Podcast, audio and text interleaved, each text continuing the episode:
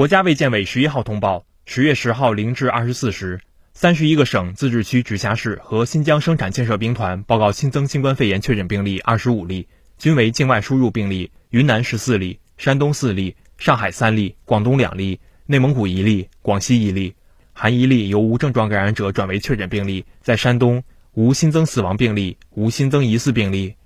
当日新增治愈出院病例四十三例，解除医学观察的密切接触者两千零四人。重症病例与前一日持平，境外输入现有确诊病例五百零一例，其中重症病例一例，现有疑似病例一例，累计确诊病例九千三百零三例，累计治愈出院病例八千八百零二例，无死亡病例。截至十月十号二十四时，据三十一个省、自治区、直辖市和新疆生产建设兵团报告，现有确诊病例七百一十三例，其中重症病例一例，累计治愈出院病例九万一千零七十四例，累计死亡病例四千六百三十六例。累计报告确诊病例九万六千四百二十三例，现有疑似病例一例，累计追踪到密切接触者一百二十万六千七百零四人，尚在医学观察的密切接触者两万三千七百一十人。